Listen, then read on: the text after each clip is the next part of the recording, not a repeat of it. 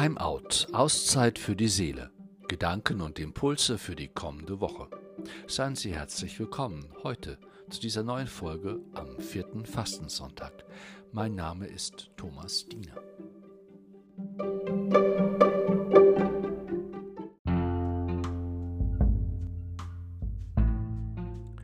Wie groß eigentlich denkt Gott von uns Menschen? Was meinen Sie, hält Gott von uns? Mein Glaube sagt mir, dass Gott unendlich groß über jeden und jede einzelne von uns denkt und dass er eine ganze Menge von uns Menschen hält. Woher ich das weiß? Nun, wissen kann ich es eigentlich nicht. Ich glaube es und ich bekomme es immer wieder zugesagt. Das heutige Evangelium zum Beispiel. Vordergründig geht es dabei um die Heilung eines Blinden und um die Auseinandersetzungen, die sich daraus unter den Menschen ergeben. Wesentlich jedoch geht es dabei darum, dass Gott den Menschen heilen will und an jedem von uns seine Macht, seine Herrlichkeit, sein Wirken offenbaren möchte. Ein schöner und aufbauender Gedanke zugleich, meinen Sie nicht auch? Gottes Herrlichkeit will sich am Menschen und durch den Menschen der Welt offenbaren.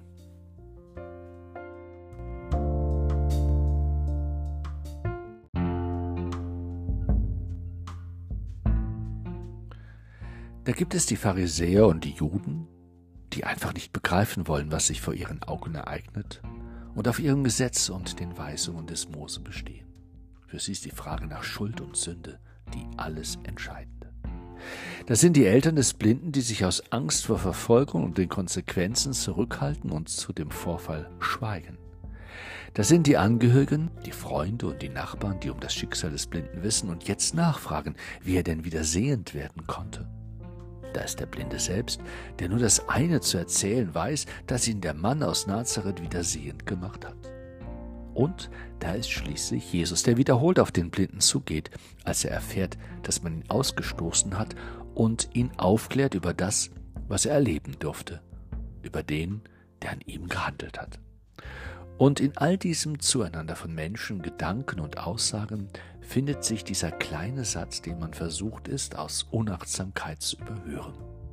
Weder er noch seine Eltern haben gesündigt, sondern das Wirken Gottes soll an ihm offenbar werden. Was sich ereignet hat, wird von den allerwenigsten, die dabei stehen, als ein Eingreifen Gottes begriffen. Soweit kommt es erst gar nicht.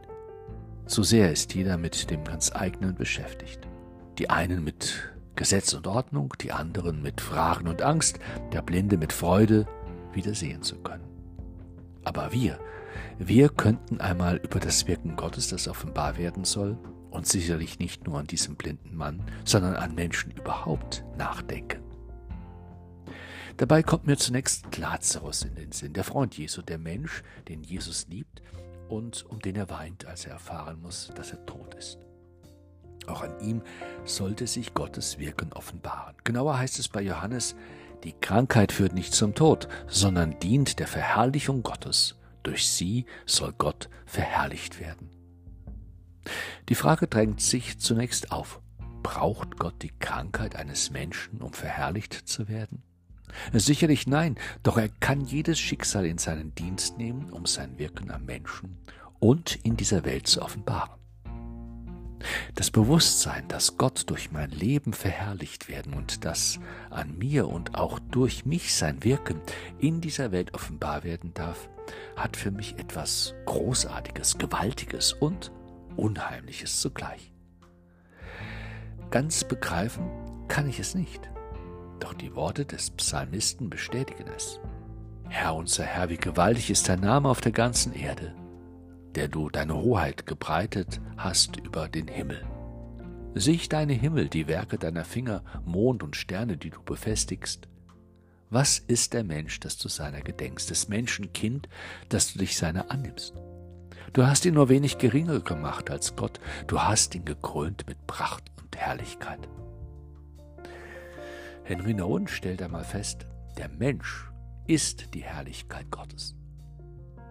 Ist es nicht anmaßend, so von Menschen zu denken? Überschreitet der Mensch damit nicht seine Kompetenz seinem Gott gegenüber? Keineswegs, weil Gott groß vom Menschen denkt, darf auch der Mensch groß von sich und allen anderen denken. Dieses Großsein hat nichts mit Überheblichkeit zu tun.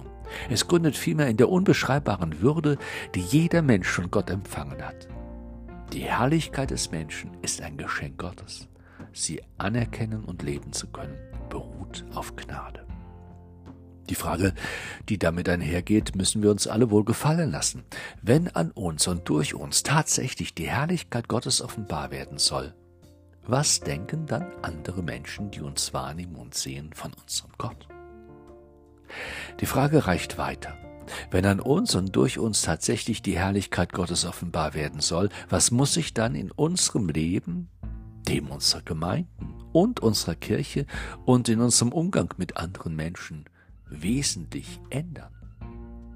Karis Döptgen, Benediktinerin, spricht von einer neuen Sicht. Ins Dunkel geboren werden wir alle, bis einer uns die Augen öffnet, der von sich sagt, ich bin das Licht der Welt. Dich sehen, Herr, das unterscheidet, das trennt, das macht einsam und es macht mutig zu sagen, ich bin es, der von dir berührt, die Welt mit anderen Augen sieht.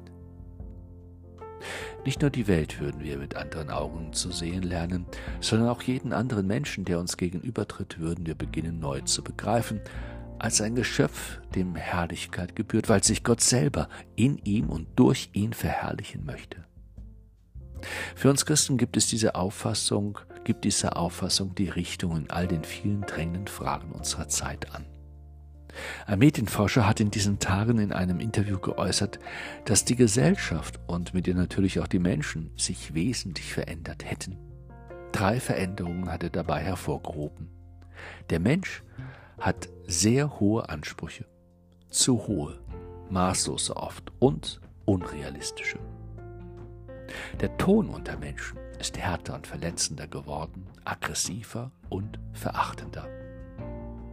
Der Mensch ist nur noch bereit, das zu akzeptieren, was er für sich selber annehmen kann und will. Alles andere findet durch ihn keine Beachtung, Akzeptanz oder Wertschätzung. In einem solchen Kontext bleibt die Herrlichkeit des Menschen auf der Strecke. Sie wird von der Hybris des Menschen überrollt. So hat es sich Gott nicht vorgestellt, als er jeden von uns mit Pracht und Herrlichkeit gekrönt hat. Gewiss nicht. Eine neue Sicht sei notwendig, meint Karis Döpken. Mit dieser neuen Sicht muss sich auch unser Verhalten wesentlich ändern. Und auch die Einstellung zum Leben und zu unserem Gegenüber. Paulus meint, dass wir als Kinder des Lichtes leben sollen und dass das Licht Güte, Gerechtigkeit und Wahrheit hervorbrächte.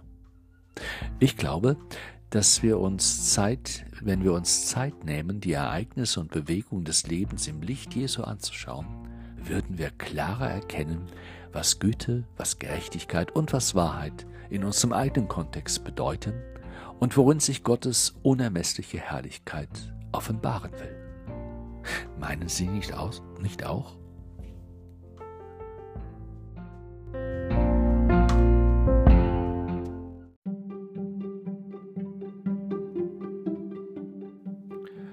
Herzlichen Dank für Ihr Zuhören und Ihr Interesse. Seien Sie auch beim nächsten Mal dabei, am kommenden Sonntag, dem Miserio-Sonntag, bei Timeout, Auszeit für die Seele, Gedanken und Impulse für die kommende Woche. Ich grüße Sie ganz herzlich und wünsche Ihnen einen, vierten, einen schönen vierten Fastensonntag. Ihr Thomas Diener.